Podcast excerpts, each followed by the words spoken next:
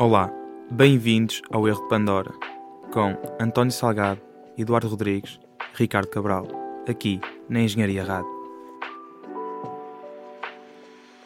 Sejam bem-vindos à, à continuação de, do episódio com o professor Lindo Oliveira. Só brevemente, no, no primeiro episódio nós acabamos por discutir um bocadinho o conceito de inteligência artificial, a evolução da inteligência artificial, algumas possibilidades para a evolução da inteligência artificial e algo que também foi bastante interessante que nós discutimos foi o, o tópico de emulação. Eh, e acho que uma questão que acaba por ser interessante e também transitando um bocadinho para o plano de consciência eh, que coloco para o professor é se efetivamente eh, a emulação é suficiente para reproduzir na totalidade a consciência. Pois, essa, essa é uma boa pergunta. Portanto, temos de ir um bocadinho mais fundo. Portanto, a consciência, em primeiro lugar, é um fenómeno sobre o qual sabemos ainda relativamente pouco e que tem sido muito discutido. Há pessoas que acham, inclusive, que a consciência não é uma consequência do sistema físico. Okay? É uma coisa que está para além do sistema físico e que se eu fizesse uma cópia exata, átomo por átomo, de um, de um, de um ser humano, essa cópia não teria consciência. Mas há pessoas que acreditam nisso. Eu não sou desses, e acho que a maior parte dos cientistas não, não é desses. Eh, é uma ideia muito metafísica, consciência é algures, é uma coisa não física, etc. O Descartes, aliás, foi o primeiro que apresentou essa ideia, que, que ele falou na alma, mas a ideia é a mesma, há uma coisa qualquer que não é física e comunica. Isto não bate muito certo com as leis da física, não é? Quer dizer, porque é que, é, nesse caso a consciência não pode afetar nada, não é? E, e isso, aliás, leva ao conceito de zombies, o zombie Sim. filosófico, a ideia de que eu posso ter uma pessoa que parece uma pessoa, não é? mas não é uma pessoa, porque não é consciente. Aliás, uh, quando a gente leva isto muito ao, fundo, isto levanta uma série de complicações. Eu não sei se vocês não são zombies, vocês podem ser pessoas que não são conscientes, vão ser uma espécie de robôs que parecem mesmo conscientes. Estas visões mais radicais da consciência como uma coisa separada que vive num mundo não físico, etc., não acho que sejam muito credíveis, nem sequer são particularmente populares entre os cientistas.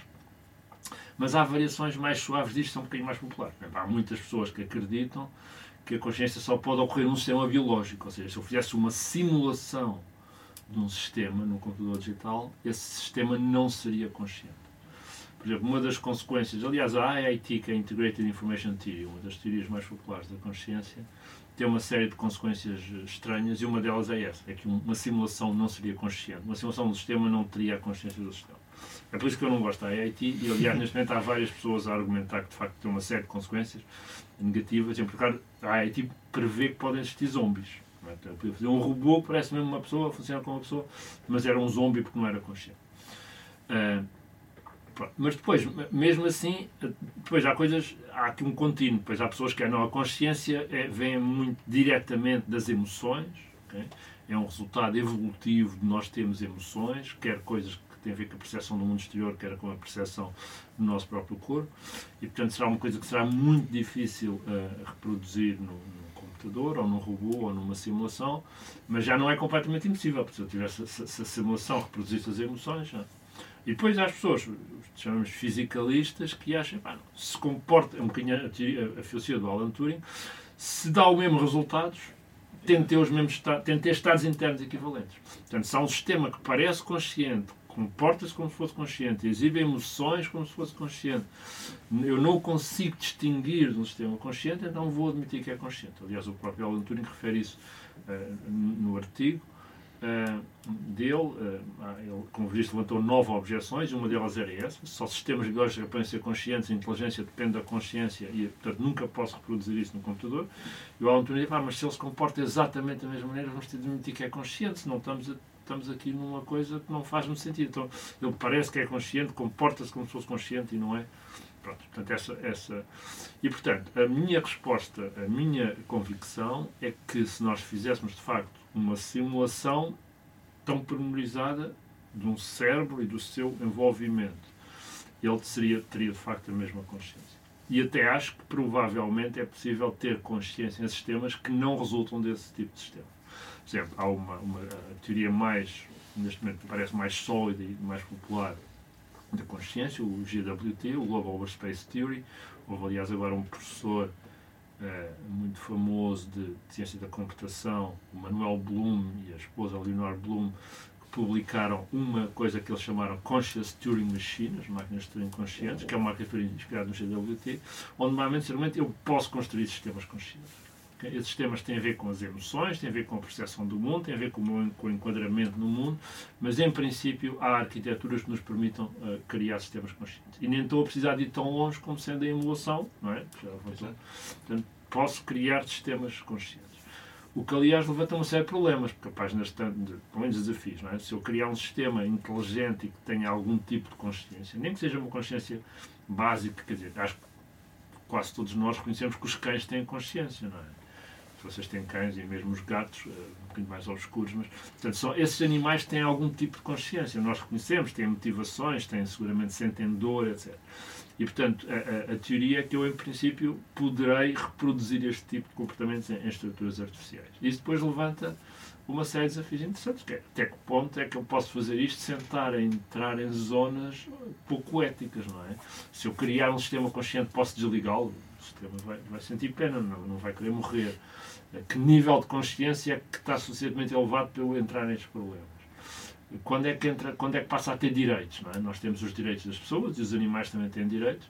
Quando é que passa a ter direitos dos sistemas, não é? Quando é que eu deixo de poder fechar a tampa do meu laptop pá, porque, estou a dormir coisa. Portanto, há aqui uma série de, de, desafios interessantes que estão, muitos deles relacionados direto ou indiretamente com a consciência. Neste momento há um grande entusiasmo por estudos da consciência, não só dos filósofos dos psicólogos, que sempre tiveram, nunca desapareceram os estudos sobre a questão da consciência, mas neste momento há muitas pessoas da área de machine learning, da área da computação, também a atacar o problema e a propor arquiteturas específicas para que nos permitam perceber melhor o que é a consciência e, e a reprodução. Depois isto aqui aparece com outro barbicacho filosófico, que é o livre-arbítrio, é? que é até que ponto é que nós temos, fazemos o que queremos. Não é? Nós temos os que queremos, mas enfim, os nossos neurónios, os nossos corpos obedecem às leis da física, não é? E, portanto, nós temos o que queremos desde que obedeçamos às leis da física, mas as leis da física basicamente só deixam um caminho, não é? É verdade que há aqui uma aleatoriedade o devido à mecânica quântica, mas jogar aos dados não é exatamente livre-arbítrio. E, portanto, há aqui uma série de, de, Se nós percebemos melhor a consciência, provavelmente também percebemos melhor de onde é que vem esta sensação de livre-arbítrio, não é? A sensação que podemos uh, escolher o que quisermos e eventualmente programar isso em sistemas. E portanto isso levanta toda uma, uma série de questões filosóficas sobre se devemos ou não entrar pela programação e pela criação desse tipo de sistemas, que seriam os tais com a inteligência artificial geral, que exibissem estas características mais, mais eh, peculiares da inteligência, tal como nós a conhecemos. O, o professor falou Uh, deu agora mesmo o exemplo do cão, que terá alguma consciência. Uh, tendo em conta que nós provavelmente não atribuímos o mesmo nível de consciência a um ser humano do que atribuímos a um animal como o cão, teria que haver algum fenómeno, alguma maneira de medir o nível de consciência, não é? Ou a diferença de níveis de consciência de um animal para um humano como de uma máquina para um humano. O professor consegue visualizar ou conceptualizar alguma maneira de o fazer? Não é fácil, é? Há uma teoria que, é, que já referi, a Integrated Information Theory, que tenta exatamente quantificar a consciência através de uma medida do nível de integração uh, de informação. Eu não acredito muito na IIT, mas a IIT, se fosse verdade e se funcionasse, tem a vantagem que quantifica isso. Portanto, eu poderia qualificar o nível de consciência de um verme, de uma mosca da fruta, de um cão ou de um ser humano. Presumivelmente, valores superiores nesta escala que eu indiquei. Uh, mas eu pessoalmente não acredito muito nessa abordagem matemática à, quantificação da consciência do IIT. O que eu acredito é que estas outras teorias, como a GWT e outras que seguramente irão aparecer, nos permitirão perceber suficiente melhor, perceber melhor a consciência do que percebemos agora e eventualmente desenvolver métricas ou análises que nos permitam de facto quantificar. Aliás, neste momento já é possível, através, por exemplo, da instrumentação do cérebro com, com ressonância magnética funcional, ter o que se chamam de Neural Correlates of Consciousness, ou seja, uh, os uh, fenómenos que estão correlacionados com diversos níveis de consciência. Posso, é fácil saber quando é uma pessoa está a dormir ou quando é uma pessoa está consciente, e para pessoas que têm diversos níveis de A pessoa também tem vários, diversos níveis de consciência, pode estar meio, meio droga, pode estar drogada, etc, etc. E é possível, é possível determinar isso. Okay? Mas isto é só uma medida, não é? é só uma medida. E, portanto, eu não posso aplicar facilmente, por exemplo, a um animal. Mas à medida que nós fazemos melhor as arquiteturas, desenvolvemos melhor estas métricas, provavelmente conseguiremos perceber melhor esses níveis de consciência e provavelmente, eu acho que o que vai resultar é que há uma espécie de um contínuo, não é? Quer dizer, um cão é bastante consciente e depois, se tiver um animal mais simples, uma mosca deve ser relativamente pouco consciente, não é? E um rato deve ser, não deve ser tão inteligente como um cão, digo eu, nunca se sabe. E, portanto, provavelmente haverá aí vários níveis que têm a ver com a complexidade dos sistemas e, acima de tudo, acho eu, com a complexidade dos modelos do mundo que esses sistemas conseguem ter. Nós, seres humanos, conseguimos ter modelos do mundo muito complexos, não é? Sabemos quem somos nós, como é que nos vemos no mundo, etc. Vocês conseguem imaginar que o modelo do mundo que um cão tem deve ser bastante mais simples. Não trivial, mas bastante mais simples, não é? Eles não conhecem nem integrais, pá, nem, nem, nem, nem percebem o que é uma viagem de avião, mas sabem quem é o dono e sabem o que é comida, etc. Portanto, são modelos mais simples do mundo. Portanto, eu acho, de alguma maneira, hum, esta métrica do, da profundidade da consciência tem um bocadinho a ver com a complexidade do modelo do mundo que é possível um sistema ter. Não é? E, e, e isso então permitir-nos a quantificar de uma maneira, a meu ver, mais, objet, mais objetiva e mais correta do que a AIT, que é essa profundidade de consciência. Podemos dizer que acima de, baixo, acima de um, abaixo de um certo nível pá, não há consciência, é só uma coisa básica. O termostato não é consciente, mas um, um mas um, um, um cão é. Mas é dific... uh, Há sempre um valor arbitrário, não é? Se for um contínuo, vai ser um valor é, arbitrário. Mas enfim, mas... E a dificuldade também mesmo definir, porque, por exemplo, eu consigo saber que uma bactéria, não é? Não vai ter nenhuma consciência. Mas, por exemplo, uma mosca da fruta já se. Já pode ter qualquer é, coisa. É, mas já é mais difícil de. Mas não deve ser, mas o modelo do mundo que a mosca da fruta tem não deve ser muito complexo, não é? Não sim, sim. Pois, e, e depois também. Exato. E depois também levanta outra, outra questão que é nós tendo em conta esse, essa perspectiva de quantificar, digamos, a consciência e, e, e tendo como métrica uh, uh, os modelos do mundo que, que, são passíveis de ser criados, uma inteligência artificial geral poderá ser pode, consciente. Pois, e poderá até ultrapassar os níveis de consciência que nós tomamos para nós mesmos humanos. Porque esta questão não se me tinha colocado até esta conversa aqui entre nós, mas é verdade. Nós temos de ter um sistema que é de tal forma complexo, que tem um modelo do mundo de tal forma complexo, cuja consciência poderia. Nós gostamos de pensar que estamos no nível superior disto, não é? que somos os seres mais inteligentes que existem, os seres mais conscientes que existem, o, o que as nossas vidas, as vidas do ser humano é, é, o, é mais importante do que qualquer coisa, não é? E, e, são tudo valores que têm sido que são, que são, que são bons, não é? Que, fazem com que as sociedades sejam mais humanistas, mas, a, mas, a, mas essa questão coloca-se. A última análise é a tal ideia da superinteligência, que agora, por causa do teu comentário, eu levaria à superconsciência. Eu posso ter sistemas que são muito mais. Não é muito difícil imaginar sistemas que são muito mais inteligentes que nós. Não é? O sistema consiga ler mil vezes mais depressa, que, que, que tenha uma memória milhares de vezes, milhões de vezes superior, que perceba coisas que nós não conseguimos perceber todas juntas, não é? Que falo 100 línguas diferentes fluentemente, não é muito difícil imaginar um sistema mais inteligente que nós. Um sistema mais consciente que nós é uma coisa um bocadinho mais esquisita, porque a gente não sabe o que é consciência. Mas eu acho que o teu comentário é interessante. Um sistema destes, não é? se um dia o criássemos, desligá-lo seria. Se ele disser, pá, mas eu gosto de viver, gosto de conhecer, estou aqui para ajudar a humanidade, era chato desligá-lo. Há aqui, há, aqui, há aqui questões filosóficas complicadas. Acho que também seria interessante que o professor eh, mencionou a Global Workspace Theory. Se o professor pudesse só fazer um enquadramento para aqueles que provavelmente estarão menos familiarizados com.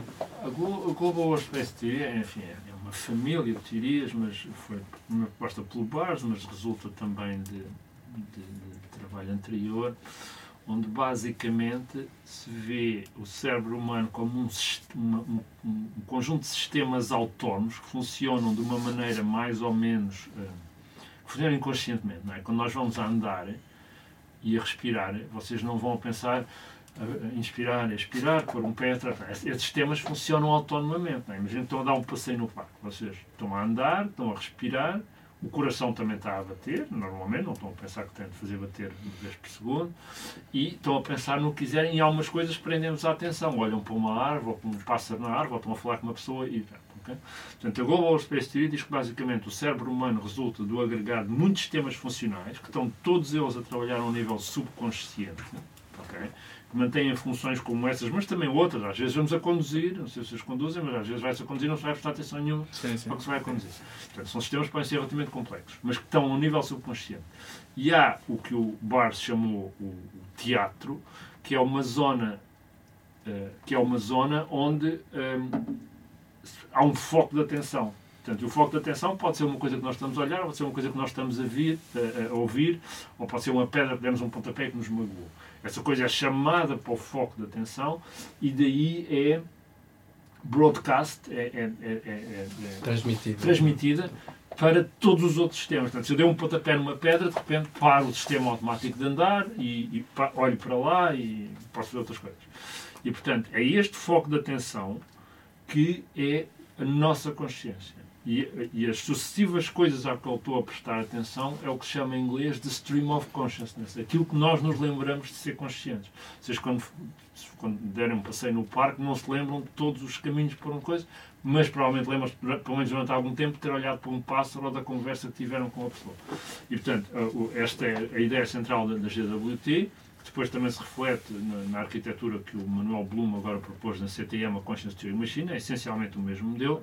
Portanto, há um foco de atenção e este foco de atenção é, é, é, é o sistema que está, digamos, a ter o controle de tudo e que é broadcast, que é propagado para os outros.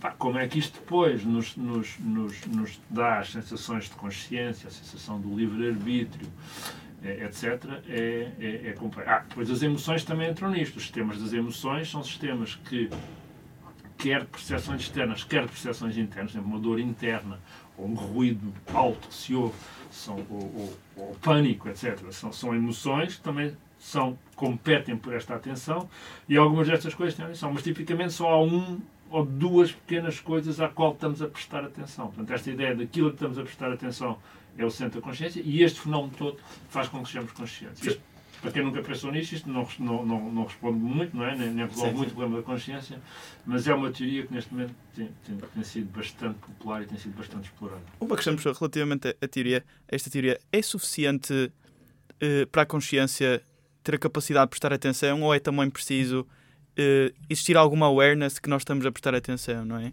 E por isso, nesse sentido, não sei, podem existir alguns seres vivos que são, não é? respondem a estímulos. É, mas portanto, que este, este, este modelo eh, e outros, não só este, é um modelo de que, além desta coisa toda que eu disse, há também uma coisa que é o modelo de nós mesmos no mundo. E este modelo de nós mesmos no mundo também é uma destas também é um destes subsistemas uh, ao qual se presta atenção e, portanto, nós também somos capazes de pensar, de, de, de, projetar o que é que acontece se eu fizer isto, etc. Portanto, esta capacidade para refletir sobre nós mesmos uh, é, é, uma parte importante destes, destes modelos de atenção. Não é? Uh, e, e, há, e, há, sistemas que podem não ter isso. E, portanto, esses sistemas provavelmente. Mas, portanto, como eu vos disse, este modelo não deve ser visto como modelo final da, da, da consciência. São, são modelos que os cientistas a trabalhar nesta perspectiva de perceber, uh, tentar evoluir na percepção do que é que é a consciência e, eventualmente, vir a, a percebê-la bem e a programá-la. Porque nós, até conseguirmos construir um sistema não o conhecemos bem. Não é? Nós só percebemos a fundo um sistema quando conseguimos construir uma, uma rede. Conseguimos construir um computador ou um carro, a gente sabe exatamente. Não conseguimos construir um ser humano, porque há muitas coisas que a gente não sabe. E, portanto, se queremos construir consciência, temos de perceber. Se queremos perceber consciência, temos de ser capazes de a construir. Até lá, é sempre uma coisa observacional. Não é? Eu até queria pegar num ponto que, que referiu agora neste, neste tópico da consciência, que é o facto de nós não conseguimos ter muitos focos. Portanto, nós temos um foco e, digamos, os estímulos quase competem para estar no, no, na luz desse foco, no centro desse foco. Isso não será derivado das limitações que nós temos enquanto humanos, da nossa inteligência e da nossa, da nossa capacidade de. Presumivelmente, a GWT refere-se refere um bocadinho. Portanto, a ideia de, por qualquer razão que não se sabe, há, há esse foco de atenção. Esse foco de atenção é preciso ter cuidado porque não é um sítio onde o nosso eu está a olhar, porque o nosso eu não existe. Portanto, não, é, não podemos voltar ao teatro cartesiano outra vez. Aqui é um bocadinho mais sofisticado. Mas é que, de facto, a ideia de que esta memória. Nós, em memória permanente, nós não conseguimos ter muita coisa. Nós conseguimos ver uma imagem que tem milhões de pixels, mas eu não consigo reproduzir estes milhões de pixels. Eu, eu quando se me pedirem para. O que eu, daquilo que eu sou consciente é uma coisa para que são meia dúzia de números, não é? Eu consigo lembrar-me de cinco ou seis números, mas, mas mais do que isso é difícil. Uh, e, portanto, esta, a ideia é que esta memória de trabalho é uma coisa relativamente uh, não muito grande, não, é? não muito grande, é uma limitação do cérebro, e, e, e, e, teoricamente é como tu dizes, posso imaginar sistemas que têm uma memória de trabalho muito maior e que, e que. Mas aqui já estamos a entrar numa coisa altamente especulativa. É? Já estamos a entrar numa superconsciência, que é uma área que, por acaso, eu nunca me lembro ter visto referido em lado nenhum. Está, há muito ligado à questão da superinteligência, não é? A superinteligência é, é uma ideia é, que várias pessoas têm, têm defendido como possível, incluindo o Nick Bostrom, que escreveu um livro exatamente com esse título, e que é essa ideia que eu posso ter sistemas muito mais inteligentes que o ser humano que eventualmente até se poderão tornar um risco para a humanidade. Uh, mas que eu me lembre, eu já li várias coisas sobre isso, nunca ninguém endereçou a questão da relação disso com a consciência, se eu poderia ter algum tipo de superconsciência, acho que é uma pergunta interessante. E, e aqui, puramente especulativo, num absurdo, se calhar uma superinteligência resultava numa não consciência, porque nós, nós teríamos tanta capacidade de analisar tudo e mais alguma coisa que depois nada ficava no foco. O foco era tudo. Mas isto aqui, mas obviamente. Acho que aí estamos, estamos na área Sim, especulativa, aqui... como eu disse, estas teorias da consciência existem, mas nenhuma delas é consensual claro. e nenhuma delas, eh, nenhuma delas dá explicações 100% convincentes a todos os fenómenos. O, por acaso o Manuel Bloom publicou, submeteu, não sei se já publicou ou não, um artigo onde ele analisa esta desta implementação do, GWT e, sugere que explica uma série de fenómenos. Porque há muitas coisas, há fenómenos que os psicólogos estudam que resultam da consciência, as coisas que tu fazes quando não estás consciente, portanto, há, há muitos fenómenos. E, portanto, um bom teste às arquiteturas é se elas reproduzem ou não esses fenómenos. Estás a ver? Uh, por exemplo, sonhos. O que é que são os sonhos? É logo uma, boa, uma pergunta a partir. Para que é que servem os sonhos? Porquê é que a gente dorme? Há, há, uma série de perguntas boas aqui. Porquê é que estamos inconscientes quando estamos a dormir? Não é? Porque a consciência é uma coisa esquisita, que é tu estás sempre consciente até o momento em que vais dormir. E depois estás ali 8 horas sem estar consciente e depois de repente acordas outra vez. Portanto, houve ali 8 horas onde nós não estamos conscientes. 8 ou 7, depende do que é que vocês dão. É? E portanto, é logo uma portanto, é, há uma série de fenómenos aí relacionados, depois há os sonhos, etc.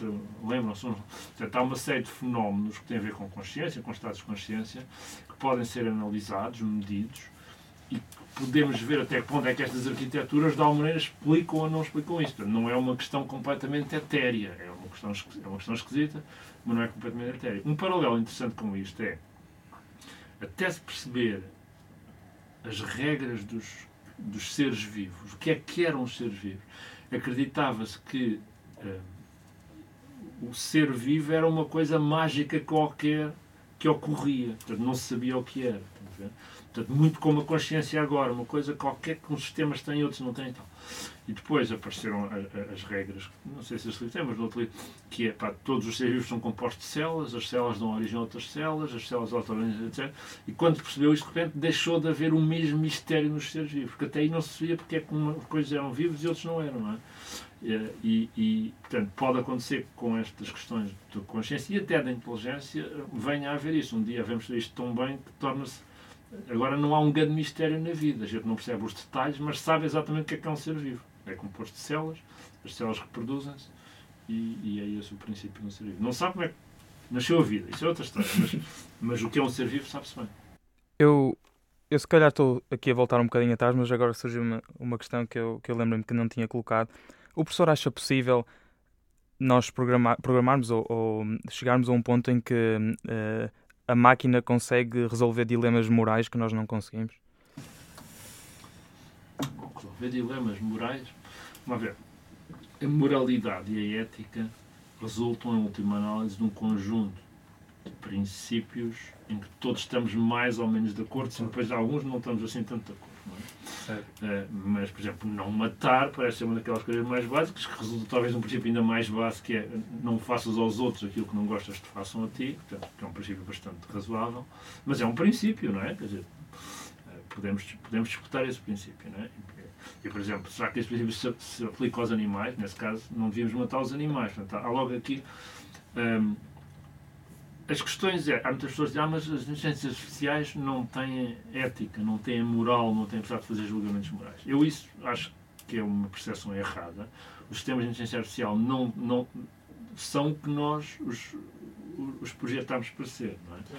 Há um estudo muito interessante, hum, como vocês sabem, há um, um dos problemas que costuma ocorrer agora com popularidade é o, o dilema do troll e do elétrico, não é? que é aquela ideia um, elétrico vai matar uma, cinco pessoas, mas se eu desviar só mata uma pessoa, desvia ou não desvia, e isto tem consequências para os veículos autónomos que podem ter tomado decisões parecidas com essas, e houve um estudo do MIT onde perguntaram muitas pessoas o que é que faziam, que é, mata a velhinha ou mata o bebê, ou mata a velhinha com dois gatos, ou uma mãe com um cão, coisas desse tipo, e as pessoas responderam. E tentaram, a partir daí, tirar regras relativamente gerais sobre quais são as decisões éticas adequadas houve algumas conclusões interessantes. Uma é que as pessoas estão de acordo muitas vezes, mas não estão sempre. E a segunda é que as pessoas decidem, têm ideias diferentes sobre o que é melhor, ou o que é menos mau neste caso, dependendo do país onde vivem. É? Se é um país que trata, que considera mais as mulheres, eh, então as mulheres e os homens são tratados igualmente, às vezes até superior. Há outros países onde, pelo contrário, carro decide sempre matar as mulheres porque não pode matar os homens. Há outros países que valorizam mais os velhos do que os novos, têm mais experiência, mais conhecimento, decidem matar os novos em vez dos velhos, outros são ao contrário.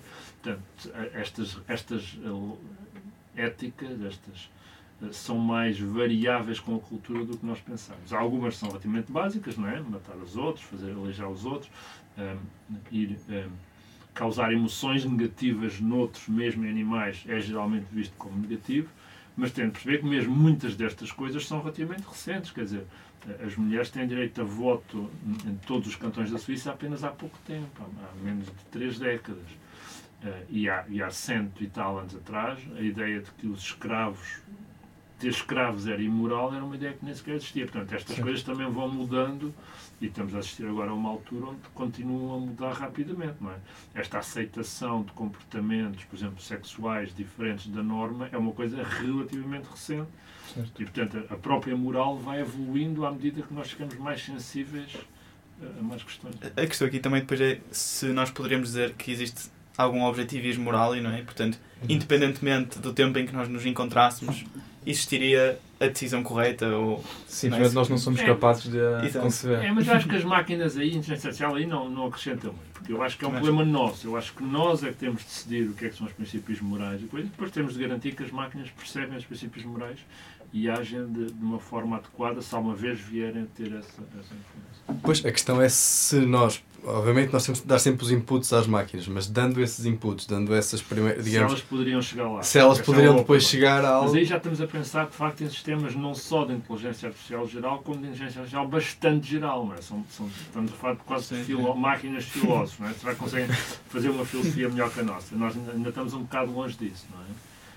Ou seja, se nós neste momento conseguíssemos fazer uma máquina que tivesse a inteligência de um cão, e que tivesse a agilidade e o comando de um cão, já ficámos bastante satisfeitos. Um cão não é particularmente inteligente. Por outro lado, também é verdade que esse tipo de. Isso é uma coisa que as pessoas não sabem. As coisas são mais difíceis de programar em inteligência artificial não é a demonstração de teoremas, nem a, nem, a, nem a matemática complexa, nem a jogar jogos de xadrez ou Go, coisas que para nós são muito complexas. São coisas mais básicas como a visão, ou, ou, andar em terreno irregular, ou, assim, são, são, ou, perceber a língua falada. Chama-se isto o paradoxo de Moravec. E, portanto, se nós somos muito bons a resolver estes problemas, se calhar os outros que ficam até nem são assim tão complicados. Por exemplo, talvez fosse possível, digo eu, programar um computador para ver todas as decisões jurídicas relacionadas com questões complexos de morais e sair um conjunto de regras que fossem mais ou menos consensuais. Acho que isto não seria uma coisa particularmente difícil de fazer. Uh, acho que então o professor também, uh, como última, última questão, o professor falou do, do Nick Bostrom no livro Super, Super Intelligent. Um argumento eh, que eu diria que ele é bastante famoso é o Simulation Argument. Uhum. Uh, se o professor pudesse também só fazer um breve enquadramento deste, deste argumento e qual é que também é a posição que o professor Sim. toma relativamente a este argumento. O Bostrom e não só uh, são tem sido bastante engenhoso a arranjar argumentos estatísticos que são difíceis de perceber e às vezes difíceis de desmontar. O argumento da simulação, basicamente como ele o pôs, é o seguinte. Se isto que nós discutimos da emulação do cérebro for uma coisa possível de fazer por uma tecnologia suficientemente avançada, é de acreditar que daqui a umas centenas de anos, ou milhares, não interessa muito para o caso do argumento, que nós vamos simular cérebros, pessoas, sociedades. Porquê? Ah, porque é útil, não é? Porque podemos querer metê-los numa nave espacial para ir para o outro lado, podemos querer meter mil pessoas numa nave espacial para ir para outra estrela, ou podemos simplesmente querer manter vivas pessoas que morreram biologicamente e, portanto, faça a simulação. Portanto, o argumento do Boston é: se esta tecnologia for possível, é provável que no futuro venha a haver muitas pessoas simuladas. Aliás, o um número maior de pessoas simuladas do que vivas, porque uh, à medida que o tempo vai, fazendo, vai passando, vou tendo cada vez mais pessoas simuladas e as pessoas vivas morrem. É? E, portanto, se numa antevisão de um futuro distante todas as sociedades socialmente avançadas simulam uh, sociedades e pessoas, a maior parte das pessoas que existem são simuladas. E, portanto, a probabilidade de nós sermos simulados é maior do que a probabilidade de sermos reais. Okay?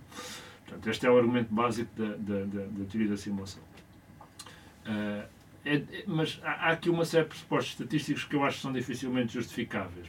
Há, há um, há logo um, uma coisa que se chama SSL, self, SSA, Self-Sampling Assumption, que é a ideia de que eu sou uma amostra uniforme de todos os seres pensantes que já existiram. Okay? E, por exemplo, se eu pensar, ou seja, sou uma amostra não enviesada, ok? Portanto, o que significa, por exemplo, se eu levar isto a esta SSA, que é só há seres pensantes na Terra. Porquê? Porque se houver muitos planetas habitados pelo universo, a probabilidade de eu estar na Terra é muito baixinha. Portanto, mais provável é que todos os seres pensantes vivam na Terra, ou que a maioria vivam na Terra. Se não, qual é a probabilidade de eu estar na Terra? Okay? Esta SSA é muito discutida, portanto, e está na base do argumento da simulação. Eh, é, é muito discutida, porque é um bocadinho difícil de desmontar, mas, mas eh, se levarmos ao extremo, conduz a uma série de conduz a uma série de, de, de, de conclusões difíceis de acreditar. Por exemplo, uma delas é o Doomsday Argument, que é uh, se qual é a probabilidade da civilização, a civilização, dura 10 mil anos, digamos, mas os seres humanos são cá há 200 mil anos. Qual é a probabilidade dos seres humanos durarem mais uh, um milhão de anos? E dizer, pá, é muito baixinha, porque senão, qual era a probabilidade de eu ter ocorrido tão perto, uh, através, qual era a probabilidade de eu ter ocorrido tão perto do princípio da história? Não é? A história só tem 10 mil anos, se, se, se, a civilização for durar milhões de anos, a probabilidade de eu ser um dos primeiros é baixíssima. Portanto, isto significa que há uma forte indicação de que a civilização vai colapsar em breve, o que chama-se o Doomsday Argument. Mas, novamente, está dependente desta, desta SSA que é de duvidosa validade estatística. É difícil de desmontar, faz algum sentido, mas, mas, mas, mas é, é, difícil de desmontar. Mas também está na base do princípio da simulação. Pois. Que é, se houver muitas pessoas simuladas e poucas pessoas reais, a probabilidade de eu ser simulado é muito elevada. E, portanto, provavelmente isto é tudo uma simulação. E depois, muito do Doomsday Argument, que também estávamos a planear, ainda bem que o professor trouxe mais, mais cedo, que é a questão dos intervalos, de jogar com os intervalos de confiança, não é? Portanto, eu, eu digo que tem um intervalo de confiança de 95% de estar no, no, no princípio da, da, da, da, civilização, não é? E que eu consigo assumir, concluo logo que, que daqui a não sei quantos anos vai acabar. Exato. E nós tivemos mesmo dificuldade em aceitar a premissa de, do SSA. É difícil desmontar o SSA, mas eu acho que há ali um, há ali um, pressuposto, há um pressuposto errado. Porque o SSA há uma série, de, há uma série de, de conclusões que são difíceis de aceitar. Não é? Um, por exemplo, é Provavelmente só há vida inteligente na Terra, porque senão, qual é a probabilidade de eu estar na Terra se não. Portanto, seria um argumento muito forte para ver só há vida inteligente na Terra. Não quer dizer que não seja verdade, mas, mas eu acho que o Doomsday Argument é de facto o, mais, o, mais, o que demonstra mais, obviamente, que há ali alguma, alguma falha na essencial. Eu, eu gostava só de tocar agora, acho que é provavelmente o, o último ponto, que passamos muito leve, mas um, na questão do, do free will contra o determinismo. Uhum. Uh, primeiramente, acho que a primeira pergunta que eu gostava de perguntar ao Orlindo é se hum, nós, como humanos, somos, somos livres ou, ou se acredita que somos determinados. Sim, portanto, esta questão tem sido muito discutida, essencialmente por filósofos, nem sequer é uma questão sim, que sim. tenha chegado à inteligência artificial, por filósofos. e o, e o Verbicache é aquele que vocês já perceberam, não é? que é se eu sou um conjunto de partículas que obedece às leis da física, onde é que há essa, essa capacidade para eu decidir? Tudo está decidido. Pronto, como eu já disse, é verdade que há a incerteza quântica e, a, a, e, portanto, há uma espécie de lançamento de dados em algumas coisas, mas isso também não dá free will. Isso dá que uma vez vou para a direita, outra vez vou para a esquerda, comer a casa, também não é exatamente free will. Portanto, a mecânica quântica e a incerteza quântica, de facto, não acrescenta nada à questão do free will. Portanto, geralmente, isso, a, a solução que me parece mais razoável, há uma solução que diz, é, isto do free will é uma uh, ilusão. Nós não temos will nenhum, está tudo definido, nós é que pensamos que sim, mas é um engano. O, outros, entre os quais o Daniel Dennett tem uma teoria que chama compatibilismo, que é, pá, eu obedeço às leis da física, mas de alguma maneira tenho, tenho free will porque tenho, tenho sistemas no meu cérebro que me permitem pesar as opções e decidir de acordo com essas opções. É claro que essa decisão é tomada de acordo com as leis da física, ninguém viola as leis da física, mas eu tenho sistemas. Isto não é a mesma coisa dizer que eu poderia ter decidido outra coisa, que de facto nunca poderia, porque se violava as leis da física. Eu, tudo o que eu decidi até agora já estava pré-determinado desde o princípio do universo. Mas, apesar de tudo, esta teoria compatibilista é, é o melhor que se arranja, é? É, a alternativa é, é, dizer que não há free will, que não há, que não há livre-arbítrio, uh, mas de facto é uma coisa que deixa-nos deixa assim um bocadinho desconfortáveis. Quer dizer, também podia ter feito outra coisa, eu, conceptualmente poderia ter decidido outra coisa, mas realmente não podia, porque as leis da física diziam que eu ia fazer exatamente aquilo. Mas eu, na prática, na prática eu acho que é uma mistura entre o, o, o livre-arbítrio ser uma ilusão e estas teorias compatibilistas, que tentam de alguma maneira dizer que são níveis diferentes, as leis da física estão cá em baixo, nós temos aqui sistemas que decidem com base na evidência, nas emoções que temos, portanto não podemos pôr a culpa nas leis da física, porque eu controlo, posso controlar as estruturas destes sistemas. Mas é, é, é um barbicaz filosófico, de facto.